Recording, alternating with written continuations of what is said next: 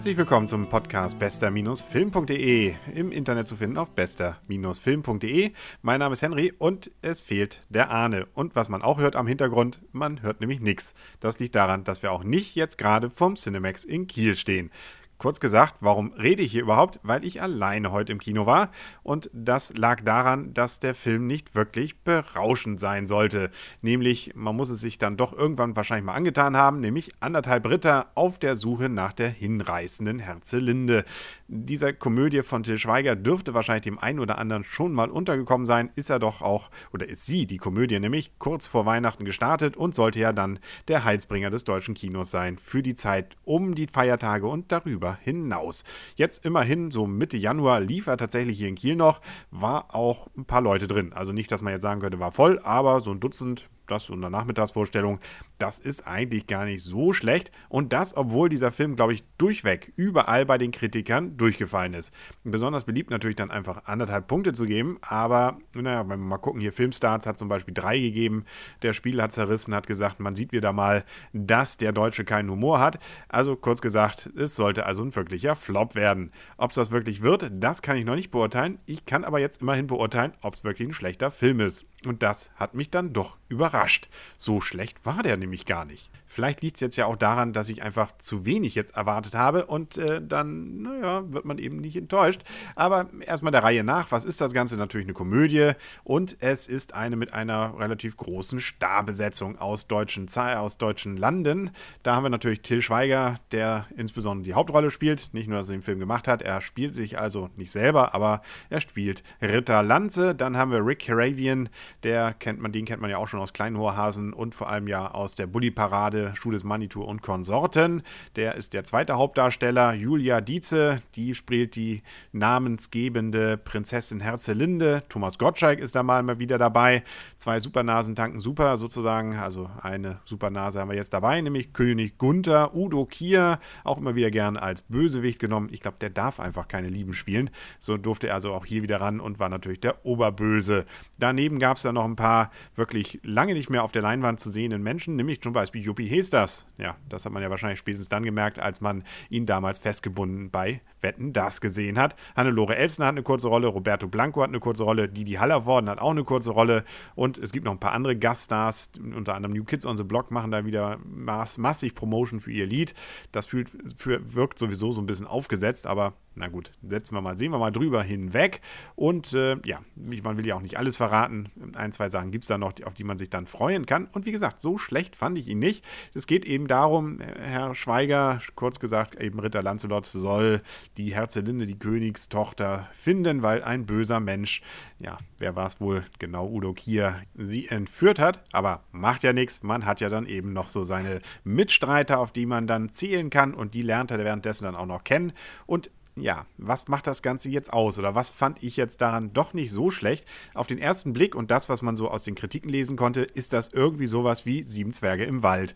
Also einfach Slapstick bis zum Abwinken, ohne dass es so richtig witzig ist, sondern eher noch so auf diesem 70er Jahre Paukerfilme-Humor vielleicht stehen geblieben sein könnte. Nee, so ist es eben nicht. Also witzigerweise ist es eher so kein Urhasen meets Mittelalter. Also Herr Schweiger hat versucht, da so ein bisschen wohl auch wirklich was Neues zu kreieren und zwar eine sehr ruhige Komödie. Also wirklich gar nicht so diese Schenkelklopfer. Ich muss auch gestehen, so richtig auf die Schenkel geklopft habe ich nicht und es sind auch nicht die richtigen Brüllerwitze drin. Dafür ist alles so relativ ruhig, plätschert eben so ein bisschen dahin. Da will ich dann auch nicht verhehlen, dass ich hier und da es dann auch etwas langweiliger fand.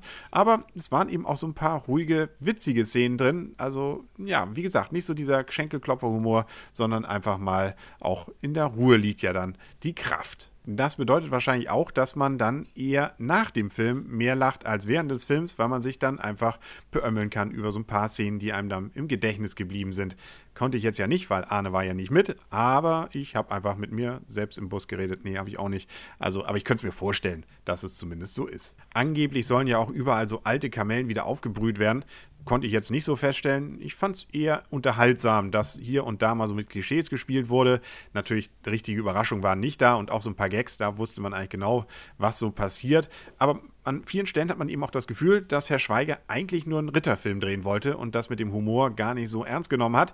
Äh, also, oder andersrum, weil es sind, wie gesagt, einfach auch lange Szenen drin, wo es dann auch eher romantisch zugeht und deftig auf jeden Fall. Also es kommen natürlich wieder ein paar anzügliche Witze drin vor, aber so richtig deftig ist er nicht. Also das äh, auch äh, etwas ungewöhnlicher fast für einen deutschen humoristischen Film. Auch die Schauspieler haben allem Anschein nach die Regieanweisung bekommen, recht ernsthaft ihre Rolle hinzunehmen. Das ist bei Herrn Gottschalk natürlich, gerade wenn man so diese Filme eben, von denen er früher ja so in den 80er Jahren partizipiert hat, das vergleicht, dann äh, ist das schon was anderes. Also er spielt relativ seriös da drin.